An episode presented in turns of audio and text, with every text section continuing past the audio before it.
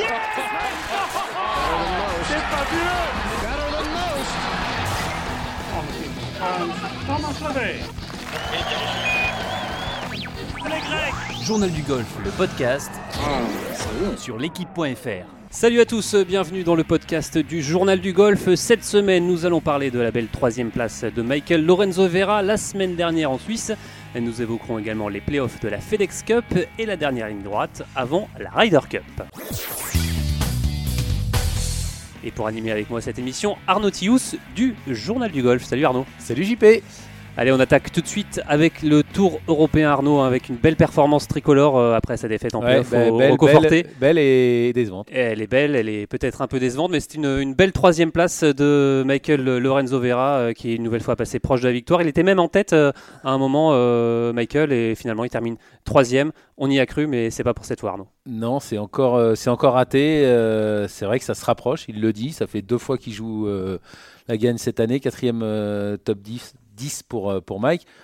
Ça va le faire, mais on a bien cru que c'était le, le bon moment. En plus, pour lui, c'est le bon endroit. On y reviendra avec, euh, avec Franck, qu'on aura dans quelques instants euh, en ligne. Euh, voilà, c'est- rageant. C'est- lui qui doit rager le, le, le plus et le, et le premier. Mais voilà, il y avait- y avait tout pour et on a bien cru que c'était pour cette fois. Bon, c'est pas grave, c'est reporté de quelques, quelques, Quelques jours ou semaines. quelques semaines. Mais voilà, ça va, ça va le faire. Alors justement, je vous propose d'accueillir tout de suite le frère et ancien coach de Michael Lorenzo Vera, Franck Lorenzo Vera.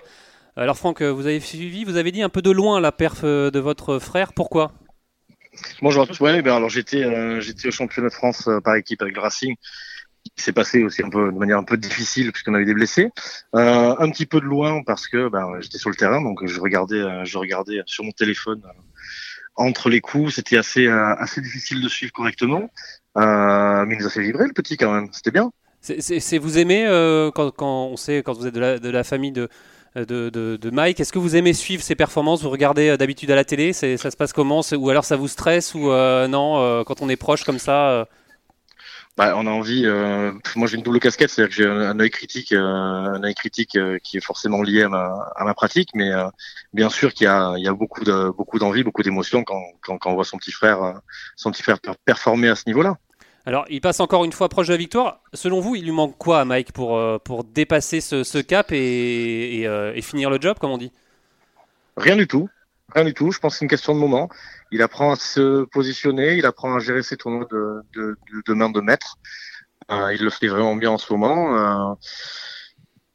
Effectivement, on va se rappeler, on va se rappeler de, bah, de cette décision du 14, euh, mais on peut aussi euh, imaginer que euh, en début de semaine, il a perdu des coups euh, bêtement euh, à d'autres moments. Donc, euh, je pense pas réellement que, que que ça se joue en fait sa victoire sur la fin du parcours. Je pense que ça se joue encore une fois en début de semaine. Ouais, Fra- Franck, euh, on, on vous connaît, vous êtes très très fort, euh, les Lorenzo. Pour, euh, en même temps, c'est c'est peut-être logique aussi, hein, surtout pour un sportif et pour un golfeur. Vous l'avez vu ce 14 Vous avez vu le- le- les images? Bien sûr que j'ai vu les images. D'accord. Mm. Parce que, alors moi, pour, pour, pour tout vous dire, malheureusement, dimanche, j'ai lâché euh, Mike euh, après son drive du 14 et je ne l'ai vu que lundi soir au, au Médoc, son, son, son 14, son deuxième coup du 14. Franck, il- alors, il y a effectivement ce qu'on peut dire, ce qu'on peut ne pas dire, mais sa décision, en tout cas, est, est- est forcément après coup, et c'est là qu'il perd le tournoi. Décision d'attaquer en deux. Et puis d'ailleurs, il le dit, hein, Mike, il le dit dans, son, dans, C'est son- une façon. dans sa déclaration tout dé- d'après-tour. hein, il le dit qu'il a peu, un peu trop attaqué, qu'il y avait un peu trop d'adré- d'adrénaline et qu'il a un peu, euh, voilà, qu'il a un peu, euh, il dit, pour reprendre ses termes, fumé le tournoi à ce moment-là en faisant double. Bien sûr, bah, le, le tournoi effectivement est fumé, comme il dit, euh, en, en en faisant double. Après, euh, sur ce moment-là, la décision, euh, le shot est pas mal tapé. Hein, Non, mais le, shot, le shot est Le remarquable, le- mais le shot est bien tapé. C'est ce que dit, c'est ce que dit JP. Peut-être que le là, il le surprend un peu, et puis il y a peut-être un peu d'adrénaline, et, et au lieu d'être parfait, il a, il a failli avoir putt pour rigole, quoi. Oui, oh, il y, a, y, a, y, a, il y, a, il y a plein de phénomènes comme ça sur un tournoi qui se passe. Euh, là, il se passe parce qu'il se passe, on, on l'observe parce qu'il se passe dans le money time. Euh, Est-ce qu'il aurait mieux fait de recentrer? Est-ce que euh, Oui, je pense que moi, Franck, c'est- sûr. de club. Franck, c'est sûr qu'il Le a. shot, le, le shot est pas compliqué. D'accord. Mais, Mais, en tout cas, voilà, c'est peut-être une erreur de échelle club, de, je pense. de club, mais en tout cas, s'il recentre, après il se met en 3 sur le green, au pire il fait part, il fait birdie au trou d'après, il prend la tête du tournoi, euh, départ et c'est fini. C'est quand même, c'est- c'est voilà. Ah Après, oui. ça paraît facile à dire. Oui, euh, c'est toujours facile de dire après, mais bon. ça, c'est, euh, ce sont des commentaires que je vais dire que je, trouve personnellement, hein, si je dois me positionner dans la, dans la vision d'un coach, je pense que ce sont des, des, des commentaires qui sont inutiles.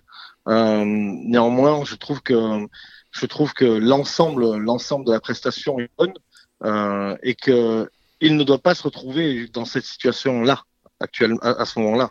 Euh, le shot, le shot qu'il tape, euh, le shot qu'il tape en, en, deuxième coup euh, est un shot qui a été qui a été réfléchi. À aucun moment, je pense qu'il ou lui ou le CAD ont euh, imaginé qu'un layup serait bon. Euh, c'est sa décision, elle lui appartient. Là, je peux vraiment pas intervenir, mais moi, je pense, je pense qu'il a bien fait. En revanche, je pense je pense qu'il y a une erreur de Cannes. Alors, messieurs, je vous propose justement de, l'écouter, Mike, à l'issue de son tournoi. Euh, il était au micro du Tour européen. On l'écoute. Il fallait rester dans, le jeu, garder la bonne stratégie. Et je crois que je suis, j'ai poussé un petit peu trop fort au, 14. Et voilà, elle est, sortie, plus vite que prévu. Normal, l'adrénaline, un peu du rough, machin. Je me fous derrière. voilà, j'ai petit à petit, ben, sur le trou, un peu loin, un peu loin, un peu attaqué, machin. Et, je prends un double voilà, qui fume un peu le tournoi. J'ai moins mal là qu'en Sicile parce que je me suis. Voilà, j'ai bien tenu le truc, je suis allé, je suis allé chercher et, je l'avais un moment, mais bon, on finira le job un autre jour. On le sent quand même, malgré tout, euh, on le sent déçu, mais on le sent quand même très positif, Mike, sur sa semaine. C'est. Euh, c'est ça qui a changé dans, dans, le pas le nouveau Mike hein, parce que depuis qu'il est passé sur le tour et qu'il reste sur le tour, c'est qu'il est plus positif qu'avant? Bien sûr, il, a, il, il, est beaucoup plus bienveillant avec lui. Euh, il a de, il amène une, une forme de hauteur et une analyse beaucoup plus, beaucoup moins sanguine qu'habituellement.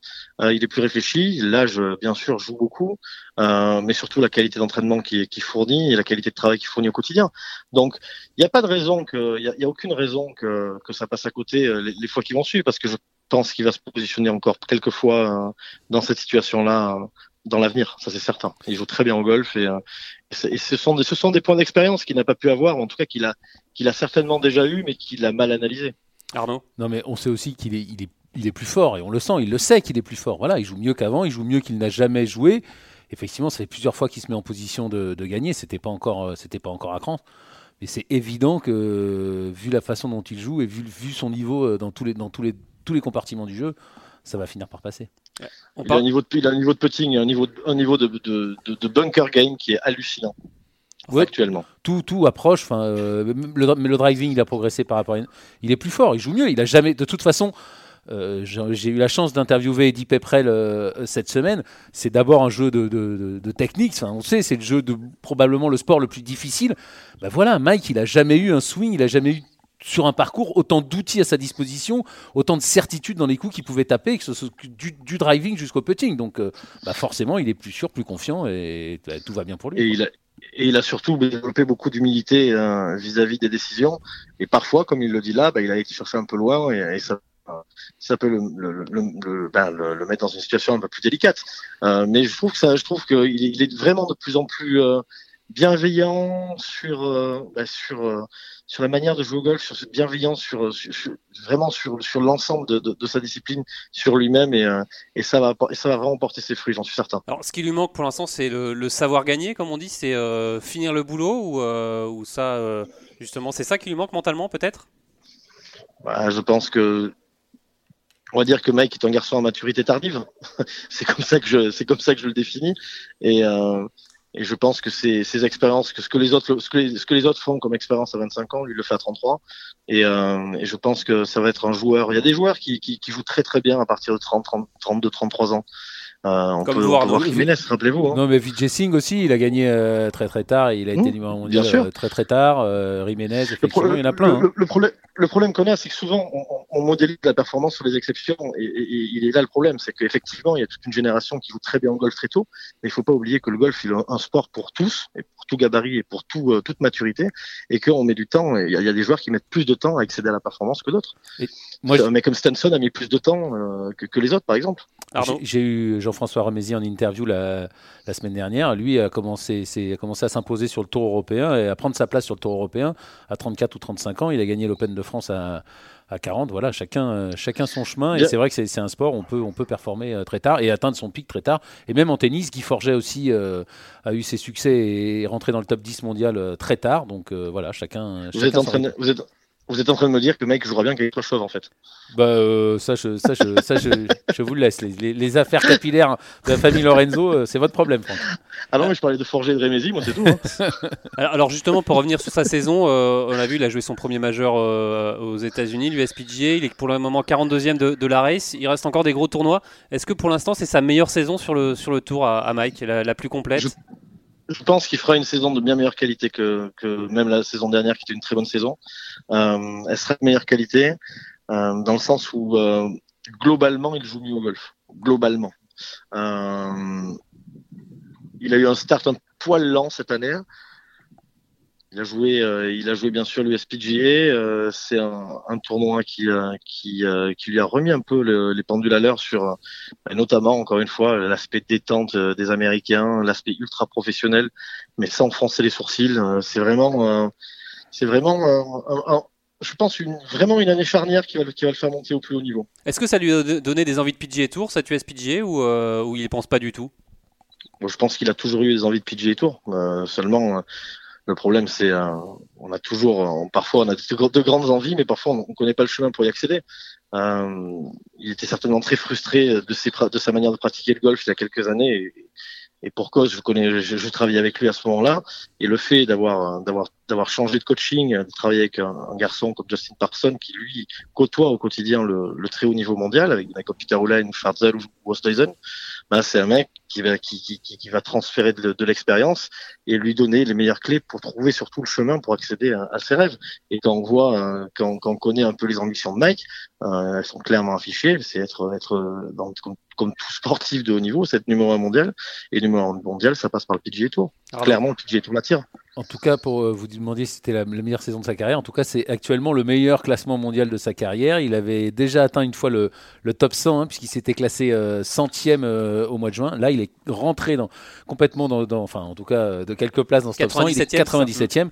Voilà, ça prouve qu'il est en, il est en progrès. On le sait de toute façon. L'année dernière, on avait fait une une, tout le monde, euh, tout le monde s'en souvient. Vitesse supérieure, bah voilà, euh, la vitesse supérieure, il l'a enclenché et ça continue. Et bah, Dieu sait où ça va s'arrêter. Ça faisait longtemps que j'avais pas entendu parler de cette euh, place de numéro 1 mondial. Et bah écoutez, pourquoi pas hein, souhaitons, souhaitons-le lui, en tout cas, souhaitons-le au golf français et d'abord et d'abord à, Mike. Alors Franck, est-ce que vous, vous discutez, je pense toujours avec, avec Mike, est-ce que vous parlez de golf avec lui ou non? Quand vous voyez c'est c'est juste on parle d'autre chose Oh, on va parler quand même pas mal d'apéro ou de Biarritz. Non, non, non, bien sûr qu'on parle de, bien sûr qu'on parle, on parle de golf. On, on- partage beaucoup puisqu'on a maintenant des expériences qui sont, euh, qui sont parallèles euh, et, euh, et dans, dans différents domaines. Et, euh, les visions qu'on, les, visions qu'on partage sont parfois divergentes, mais en tout cas, euh, mais en tout cas, sont intéressantes parce que parce qu'elles créent le débat. Parce que vu que dans ce sport, il n'y a aucune vérité. Euh, la seule vérité, euh, c'est le nombre de coups. Euh, tous les moyens sont bons pour y arriver et, euh, et toutes les visions sont, sont, sont possibles à être sont, il est possible de, toutes les exposer donc euh, ouais on parle pas mal de golf et euh, et, et, et c'est très instructif parce que toutes les semaines il y a des choses qui se passent et notamment de son côté et, du coup ben, moi un j'apprends et, deux j'a- j'arrive à confronter des idées avec cette tête de cochon qui, euh, qui, qui qui qui me qui fait office de frère Est-ce que euh, est-ce qu'il y a aussi euh, une peut-être une nostalgie de, de votre part de- du passé quand vous étiez coach de, de Mike ou non pas du tout? Ou ça c'est terminé? Oh, oh que non. Ah non, mais ça a rarement existé, ça, quand même. je, vous- je vous jure que travailler avec son frère, c'est très instructif parce qu'on on, on a une on a une gémellité de 6 ans d'écart. Hein. Euh, c'est très c'est très instructif, euh, mais euh, c'est pas viable. C'est vraiment pas Et, viable. et surtout quand son frère s'appelle. Mike Lorenzo Vera, quoi. Ouais, oui, quand son frère s'appelle Franck Lorenzo Vera, c'est toujours pareil. c'est que à, à un- à un moment, on est, on est tous les deux, on est tous les deux des, on a tous des, on a tous les deux des convictions fortes euh, qui sont parfois, ben, on a pu être parfois à côté de la plaque et on est certainement peut-être aujourd'hui pour quelqu'un d'autre à côté de la plaque, mais en tout cas, euh, en tout cas, je pense qu'on a, on a l'intelligence l'un et l'autre de, de, de, de surtout ne pas être nostalgique et surtout de s'entraider. Et, euh, et lui réellement euh, me porte plus vers le haut que moi je pourrais lui apporter de choses aujourd'hui euh, dans son système golfique. Alors en tout cas, vous, n'êtes plus coach de Michael Lorenzo Vera, mais vous avez euh, quelques de joueurs sur le Tour européen, euh, dont Benjamin Hébert et, et, Sébastien Gros. Benjamin Hébert qui, qui, a fait un bon début de, de KLM Open, hein, qui, est, qui est pas loin de la tête. Hein. Parlez-nous un peu de, de, de, de, votre bah du travail que vous faites avec, avec Ben Hébert. Bah, c'est une nouvelle relation. J'ai pris la succession d'Olivier Léglise, donc évidemment c'est pas facile puisque Olivier Léglise, tout le monde le connaît et, euh, et c'est ça, ça, restera un excellent coach et euh, ça reste et ça restera un excellent coach. Euh, la demande de Benjamin était est assez assez précise. il a une douleur sternocostale qu'il faut régler. il avait des problèmes de contact, un petit jeu qu'il estimait pas à la hauteur et une frappe de balle qu'il estimait ne pas taper assez loin. Donc on prend segment par segment, on, on priorise et on met à plat et on trouve des solutions euh, clé par clé. On a déjà fait une dizaine de journées depuis euh, depuis fin juillet, donc ce qui est beaucoup. On a même fait un tournoi, on a fait un tournoi ensemble. Et, euh, et là, je repars au Portugal avec lui la semaine prochaine. C'est un garçon qui apprend très vite, qui a une capacité de travail qui est assez assez phénoménale. c'est la première fois que je travaille avec un joueur qui a déjà 500 000 compteurs. donc c'est une autre manière de travailler. Moi, je suis plutôt spécialisé dans le sauvetage des causes euh, un petit peu difficiles. Le pansement, le euh, fameux pansement. Ouais, le fameux pansement. Bon, maintenant, maintenant, ça a un peu évolué. J'arrive à mettre des pansements tout que j'arrive à construire, à essayer, à essayer d'aider les joueurs à construire les carrières. Euh, en tout cas, en tout cas, ce que ce que j'apporte aux joueurs, c'est euh, de la simplicité et surtout de l'efficacité. C'est c'est surtout ça qui compte. C'est la compréhension et euh, et les aider à rester un petit peu dans, le, dans leur cadre, dans leur cadre naturel d'évolution. Arnaud Franck, pour, pour, terminer, vous l'avez eu là depuis, la fin, depuis sa fin de parcours ou non? C'est trop, c'est trop frais ah non, pas du tout. Je suis avec Frédéric Lacroix au, euh, au golf du Médoc en train de travailler pour son passage pro. D'accord. Et alors, euh, dernière, alors vraiment dernière question. Euh, l'objectif avec Ben Hébert, c'est quoi en, cette fin de, en cette fin de saison? Il est déjà dans le top 60 de, la race. Hein. Il est 48e, je crois. Non, il est 59e. 58e. Ouais. Et, Merci, JP. 59e, ouais. Euh... Non mais JP, JP, a toujours une zone tampon assez, assez large. Exactement. C'est pas, c'est pas Et donc, donc objectif de fin de saison. Objectif de fin de saison, c'est jouer la race. Encore une fois, c'est euh... il a, c'est un garçon qui, en fait, c'est un garçon qui avait une voiture qui n'était pas à la hauteur de son pilotage. Euh, sa technique méritait un peu plus de, méritait un peu plus de précision, en tout cas un peu plus de compréhension pour produire de meilleures trajectoires et notamment de meilleurs contacts. Euh, je pense que ses qualités de pilote peuvent euh, peuvent faire très fort avec une voiture plus saine. Vous pouvez nous, nous, développer un peu, parce que je pense que ça intéresse tous les, tous les auditeurs, là, cette histoire de, de, pilote et de voiture. On, l'entendrait plutôt dans l'autre sens. Là, mais là, c'est non, c'est le pilote qui est bon et la voiture un peu moins bien. Expliquez. Bah, disons que la technique, c'est vraiment, euh, c'est vraiment mettre les, les roues droites, c'est euh, mettre le moteur euh, avec tant chevaux, c'est mettre la direction précise ou moins précise, c'est préciser la boîte. Donc, c'est pas mal de, pas mal de réglages techniques. Si vous passe le club, comment est-ce qu'on est en setup. Enfin, il y a pas mal de, pas mal de réglages à faire mécaniques qui sont faciles à faire. mais le plus difficile, c'est d'apprendre à, à, piloter, c'est-à-dire jouer les bonnes intensités, garder les bonnes rythmiques, gérer les sorties de balles, gérer les sens de swing. Euh, ces choses-là sont, euh, sont, sont au-delà de la technique, sont des, sont des choses qui, qui, qui, viennent avec un petit peu le, la vision, le feeling du joueur euh, et on va dire le, les compétences intrinsèques du joueur de, de manière de balle ou de, de stratège. Euh, et Benjamin, lui, possède des, des qualités complètement démentes de, de gestion de vitesse puisque c'est un garçon qui maîtrise très très bien ses profondeurs de ses profondeurs de balle, euh, c'est-à-dire les, les, distances, euh, avec des malgré des, des, des, contacts un tout petit peu aléatoires. Donc c'est un garçon qui a une capacité à mettre la balle pas loin, à prendre beaucoup de grilles en régulation. Euh, en améliorant le contact, on va améliorer la hauteur de balle, donc on va améliorer le rebond au sol, donc on va améliorer la précision. Et, euh, et, euh, moi, mon travail, en tout cas, ce pourquoi je suis embauché, c'est c'est de simplifier l'action, c'est qu'il ait moins de blessures parce que c'est un garçon qui est assez fragile euh, qu'il augmente en vitesse et qui gagne en, consistance. Allez, rapidement, Arnaud, pour, pour terminer avec Franck. Je me fais gronder, Franck. Donc, très rapidement, juste un chiffre. On a parlé de la place de numéro 1 mondial tout à l'heure, le, le, rêve de Mike. Vous pouvez l'amener où, Benjamin Hibert? Allez, un chiffre rapide. Vous pouvez l'amener à quelle place au classement mondial? Moi, je, souhaitez... je, pense, je, je, souhaiterais et je pense que c'est un garçon qui peut l'année prochaine intégrer le top 50 mondial. Merci Franck. Eh ben, on n'a pas fini merci de, beaucoup, de vous euh, avoir à ce, à ce micro. C'est toujours aussi intéressant. merci Franck euh, merci de, beaucoup. de nous avoir Et bonne chance avec Frédéric Lacroix à Bordeaux. Alors. ça marche avec Sébastien Gros et José Lima aussi. Faut pas les oublier les petits. Oui, mais on a, moi je voulais en parler, mais on n'a pas, eu le droit. On n'a pas, eu le droit. Pour ça sera le, le sujet d'une autre émission, Franck. Merci beaucoup. Ça marche. Et il y en aura d'autres. Merci à vous. Allez, à plus tard. Au revoir, bonne soirée. Allez Arnaud, cette semaine, euh, direction euh, les Pays-Bas pour le KLM Open. Euh, Romain Vattel est le tenant du titre. Il revient sur les terres de ses exploits.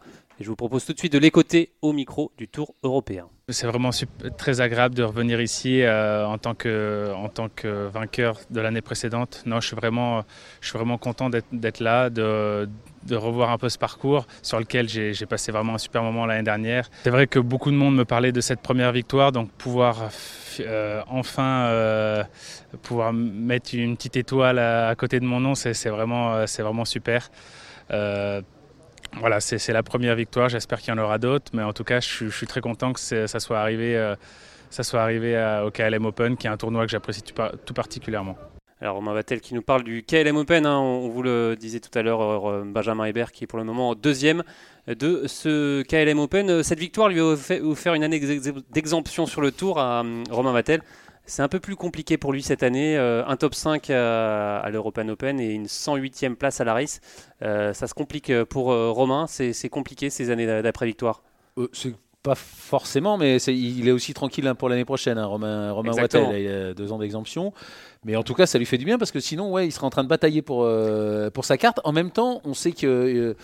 Euh, il avait changé de coach, il a à nouveau pour aller voir, pour, il, est, il est pardon, parti voir le coach euh, d'Alexander Levy. Ça lui donne aussi un peu de temps pour, euh, pour, pour changer des choses, pour essayer de viser plus haut. Donc donc c'est très bien, c'est un peu une année de transition. Il a raison, cette année, il n'avait rien à perdre, il avait tout à gagner. C'est année bonus quoi en gros. Bah, c'est une année où c'est le moment de voilà bah, soit on soit on continue à on va dire vivoter c'est, c'est peut-être pas le bon mot mais en tout cas à garder ses acquis ou alors c'est une année pour prendre des risques parce que cette année il a pris des risques il a changé des choses c'est pas étonnant que, qu'il ait un peu qu'il ait un peu de mal. Euh, bah, attendons pour euh, attendons pour, pour, pour juger. Euh, l'année l'année n'est pas terminée. Il reste encore des, des belles échéances à, à venir. Et puis bon bah, Et pour le moment, il est encore- verra, quoi. Il est encore dans les clous pour conserver sa carte Oui, sans et l'exemption. Voilà, sans l'exemption. Non, mais donc voilà, son année n'est pas totalement, est pas totalement ratée, mais voilà, on a l'impression que ça va un peu mieux ces, ces- ces dernières semaines.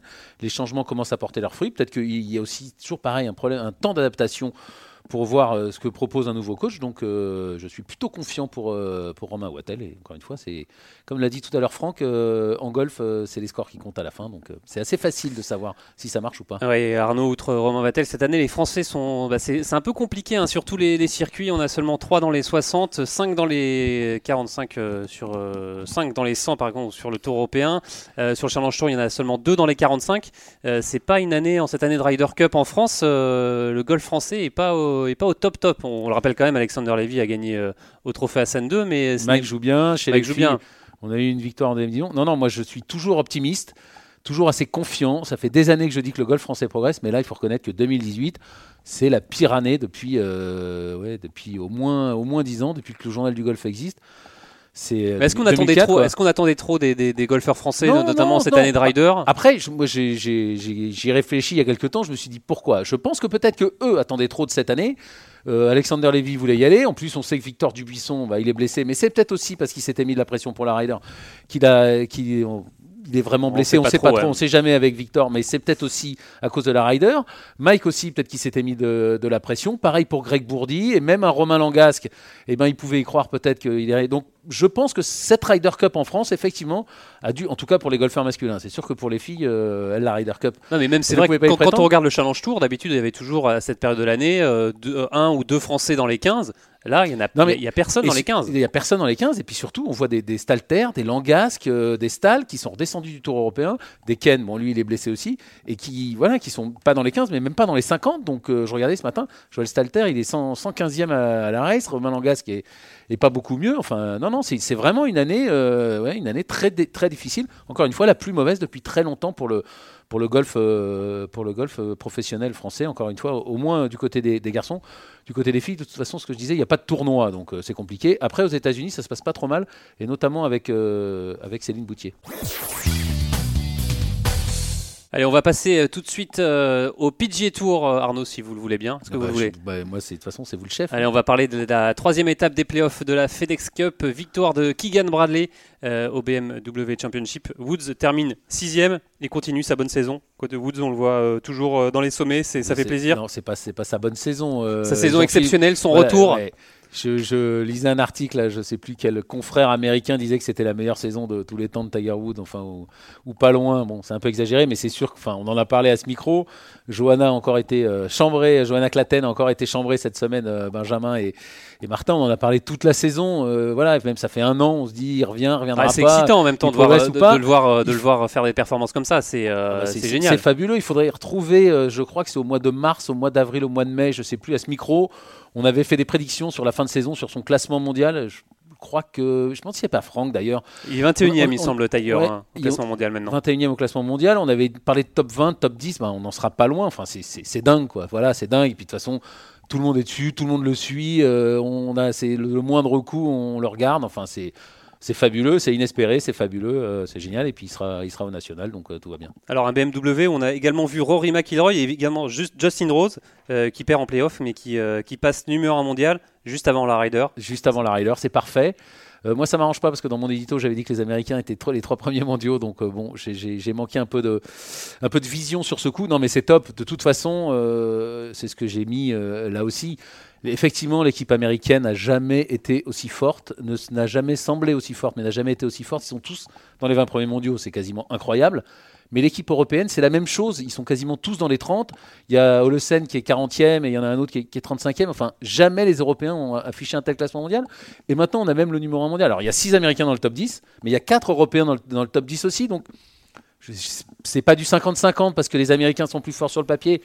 Mais enfin, bon, en, Europe, euh, avec le- l'esprit de corps et de groupe des Européens, euh, j'ai pas arrêté de le dire. euh, moi, j'y crois. Allez, justement, on va ouvrir cette page Rider. hein. On ne compte plus les jours avant le début de la compétition. On a hâte. hein. Et du côté du golf national, les tribunes sont prêtes. Euh, on a vraiment hâte que ça commence, hein, Arnaud. On connaît maintenant désormais l'équipe américaine au grand complet, avec donc Tony Fino, euh, qui a été euh, appelé par Jim Furyk. Finalement, c'est pas une surprise. hein. On avait entendu longtemps le, nom de Chefeleux pour être wildcard, mais finalement, c'est Tony Fino hein, qui paye, Ouais. qui euh, Ouais. récompensé de sa bonne saison. hein. Il est, il est troisième de la, de la FedEx sans avoir gagné. Il a plus de 5 millions de dollars euh, dans la saison sans avoir, euh, c'est deux top 10 en majeur, cinquième place à l'US Open. euh, je, je sais pas combien de top 10 en 15e tout, enfin, mondial. voilà, enfin, c'est choix logique.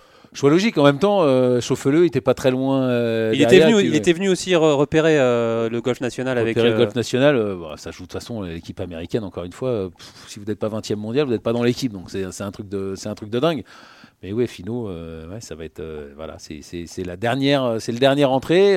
Les trois d'avant qui sont rentrés, c'est deux Chambaud, deux victoires de suite à la FedEx en, fi- en finale, et Woods et Mickelson. Donc c'est sûr que c'est sûr que cette équipe américaine fait peur, mais il y a une seule équipe qui peut qui peut les battre, c'est l'équipe européenne de. D'ailleurs, vous, vous, vous- le dites tous les jours à la rédaction, hein, ça va être la, la rider la plus belle de, de tous les temps, cette Ryder Cup au golf national. Encore une fois, jamais l'équipe euh, américaine n'a été, aussi forte, jamais l'équipe européenne n'a été aussi forte, et jamais un parcours n'a été dessiné à ce point pour recevoir un tel événement et recevoir 50 000 spectateurs par jour. Donc, si s'il n'y a pas de- d'écrasement, euh, voilà, si- si s'il y a un vrai combat, une vraie lutte avec des, matchs qui vont jusqu'au 18 ou jusqu'au 17, l'ambiance qu'il va y avoir dans ce stadium du 15 au 18, ça va être un truc de dingue, jamais vu en Ryder Cup, où chacun va pouvoir rester à son endroit et regarder un petit ici, une sortie de bunker là, et il va y avoir des, des, des, des, éclats de voix, et, des, applaudissements, et des, enfin, ça va gueuler, dans, ça va crier dans, dans tous les sens, enfin, ça va être ouais, fabuleux. Moi je dis que ça va être la plus grande de, de- de tous les temps. Allez, en tout cas, on, on a hâte euh, d'y être. C'est la fin de cette émission. Merci de l'avoir suivi et on se retrouve la semaine prochaine. Salut Arnaud. Salut Journal du golf, le podcast sur l'équipe.fr.